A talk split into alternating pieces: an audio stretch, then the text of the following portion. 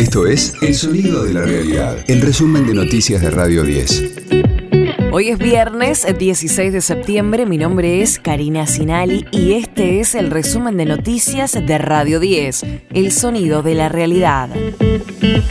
Cristina Kirchner dijo que está viva por Dios y por la Virgen.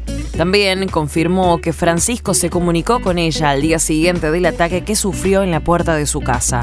Lo afirmó durante un encuentro con curas villeros, curas en opción por los pobres y hermanas religiosas y laicas. Yo siento que estoy viva por Dios y por la Virgen, realmente. Así que me pareció que si tenía que agradecer a Dios y a la Virgen, tenía que hacerlo rodeado de curas, por los pobres, de curas villeros y de hermanas laicas, de hermanas religiosas. Quería por eso que mi primera actividad fuera con ustedes. Me hubiera gustado estar el otro día en la Basílica de Luján, pero iba a haber mucha seguridad y no, no, no, no quería entorpecer con, con mi presencia lo que era un momento muy, muy especial.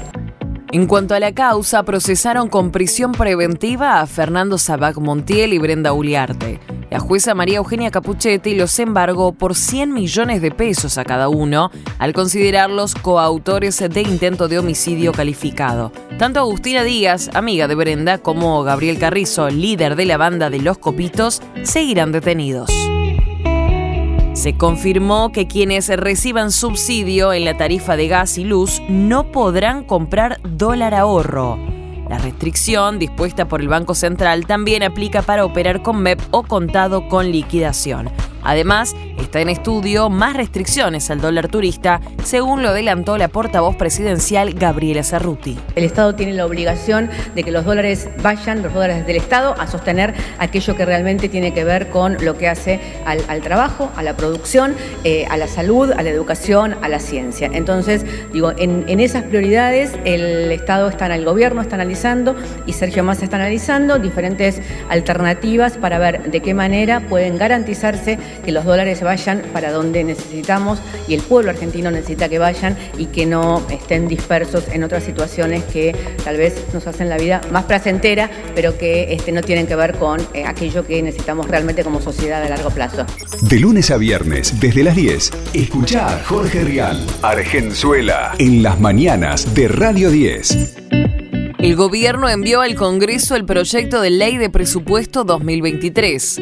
Sergio Massa confirmó el ingreso del texto Palacio Legislativo. Entre otras previsiones, establece reducir el déficit fiscal al 1,9% desde el 2,5% que tiene previsto este año. Roger Federer anunció que se retira del tenis profesional. Lo hará después de la Labour Cup de la semana que viene en Londres. A lo largo de su carrera, el suizo ganó 103 títulos, entre ellos 20 de Grand Slam. Ecosistema Cripto.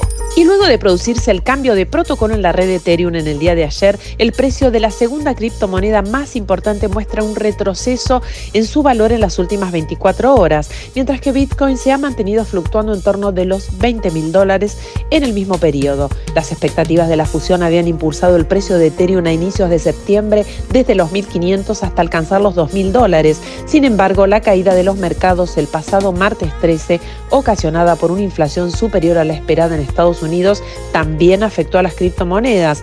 Las diferentes expectativas en torno al cambio de mecanismo de consenso en Ethereum se debían en parte a que se trata de la primera gran red en dejar la minería y adoptar la prueba de participación tal como lo venían anunciando desde el 2017. Las cotizaciones en el día de hoy son para Bitcoin 19.800 dólares y Ethereum 1.500 dólares, informó Valeria Frías. Radio 10, el sonido de la realidad.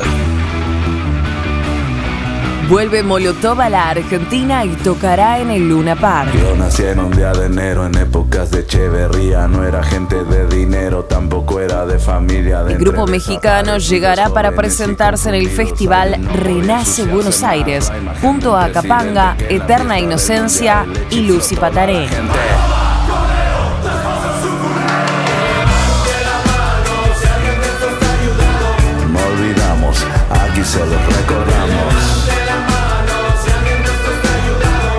Es el regreso del cuarteto desde su última visita en el verano del 2020, justo antes del comienzo de la pandemia.